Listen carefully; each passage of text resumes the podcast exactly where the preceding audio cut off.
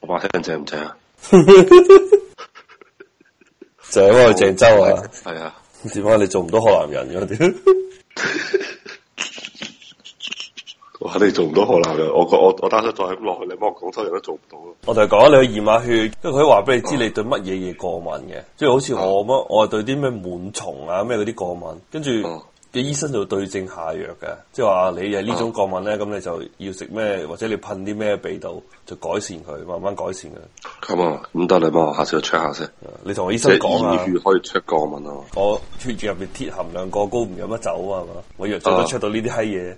你知個醫生同我講好好笑嘅話，因為其實呢個係誒、呃、類似啲遺傳病咁樣嚟嘅，即係唔係我本身有嘅，所以咧、哦我不停咧我血液入邊就沉積咗啲鐵喺入邊，跟住如果我長期嚟講咧，即係譬如過多十零廿年之後咧，就可能咧其他器官就頂唔住啦，因為太多鐵啊嘛，跟住佢就話不如你咁啦，你就每兩個月就捐一次血啦，點？ 所以一每兩個月捐一次血，被逼做好事。個醫生係咪會唔會老點你 噶？點解？呃柒你捐血，唔係，因為我以前同我同事都講過啲問題，跟住我同事、即係嗰時冇咩做啊，幫我查呢個病啊嘛，跟住佢就話：，誒、點解你呢個喺病好似係要定期去放血㗎？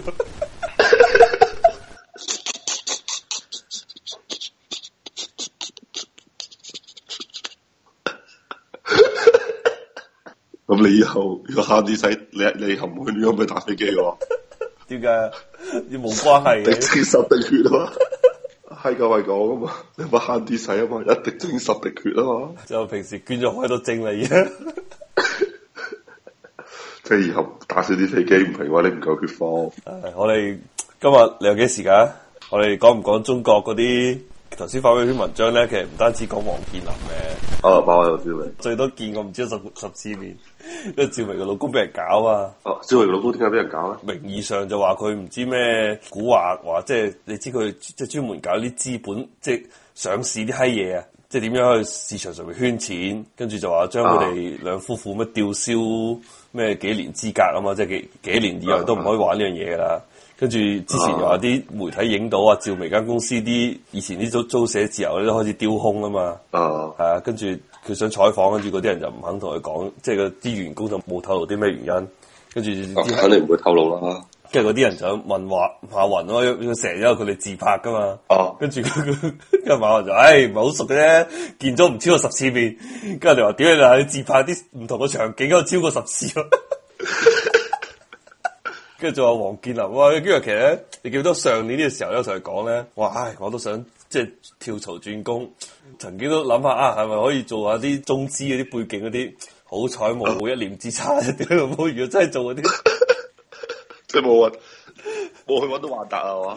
係啊，因為嗰陣時咧喺一年前嘅嘅呢個時候咧，嗰陣時係萬達喺誒澳洲請人咧，因為點解我哋知咧？就因為佢請咗一個我哋之前嘅員工啊嘛，即係嗰間公司員哦工，一個新加坡人嚟嘅，即係大概係四十歲未夠，即係卅到尾四十出頭，大概呢年紀啊。我咪之前就講過，即係幾多次公司工資啊，大概幾多錢嘅係嘛？係啊所以佢嘅工資就700萬蚊係啊大概八萬蚊左右啦，我估七百萬啦。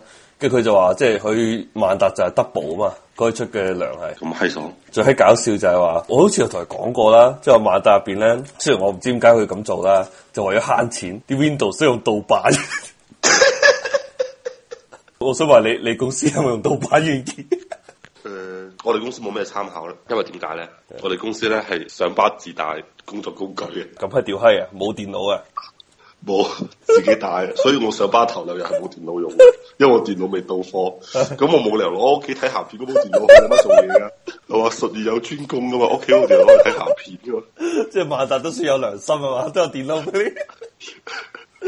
咁但係咧，因為我買電腦係啊正規渠道買電腦噶嘛，所以我電腦肯定係正版 Windows 嘅。咁我用個呢啲 Office 係都係正版你自嘅。己錢就唔計啦，我就係想了解下中國啲屌閪公司究竟有冇俾錢買正版軟件啫，我一般都唔會啊，即係啲外資都唔買啊。我知會買。因為我之前嚟講過咧，我老豆間嗰間即係咁樣嘅公司係嘛，即係廠嚟嘅，但係微軟都過去屌柒佢嘅係，哦，微軟話屌你哋嗰度咁閪多人，點解得個廿個正版軟件嘅？ 不過但係可能前提，因為佢哋都係西雅圖嗰度嚟嘅，可能大家老鄉都唔支持啊老鄉屌你！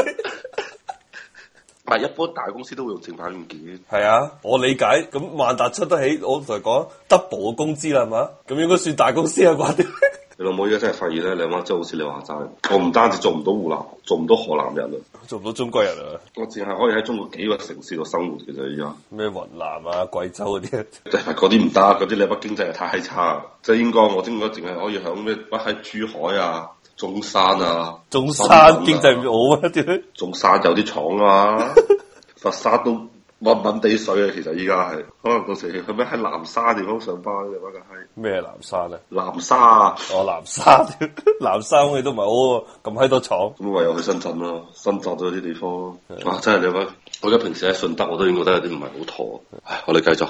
喂你有關於睇正版原子，頭先我發俾嗰條新聞咧，即係黃建林嗰個呢咧個，新聞啊我尋日已經睇過啦。即係話發改委提出限制嗰啲行業啊，全部都佢嘅行業嚟。哦，唔係佢係頂風作案定係唔係，慘遭針對先？應該係因為佢你睇下佢嗰個時間表啊，佢由一二年開始賣嘢啊嘛，但係一七年發改委先發即係發嗰篇嘢出嚟限制呢啲哦行業。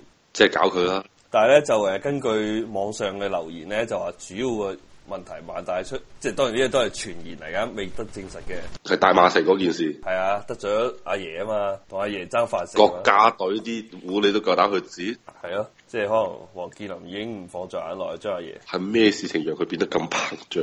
可能佢啲錢已經走晒出國啩，即係冇屌你，冇你都限制唔到我啦。我就唯一諗到呢樣嘢啫，因為我之前睇一篇嘢咧，就講話啲咩中國咩首富排行嘅，就大概一年前嘅呢個時候咧，即係我話佢喺澳洲請人借出好多錢嘅時候咧，佢就係兩千幾億人民幣排第一嘅，即係全中國。啊，跟住哦今年咧就已經跌到千幾億，即係一千三四百億左右啦，大概啊。跟住依家排第一就好似係已經係。得百幾幣啦，唔係，佢跌咗幾百億，佢跌咗幾百億，跟住就話，啊即係萬達有好多嘢噶嘛，咩萬達城啊，咩萬達咩影視啊啲閪嘢，佢賣，佢話佢啊原先係八十幾間酒店，佢賣七十幾間啦，已經賣閪咗啊嘛。哦嗰啲萬達城咧，好似係十幾個全部賣晒啦，已經係，哦，即係佢咁啊係賣起晒，攞閪咗啲錢咗查，唔變係啊現金咯因為佢所做生意要要借錢啊嘛，佢俾阿哦爺即係追佢嘅，即係銀行追佢數啊！你一定要賣哦，如果唔係即刻破產噶，你冇錢都會破產啊嘛，咁你會焗住賣，跟住咧就話佢賣出價全部都俾人壓價嘅，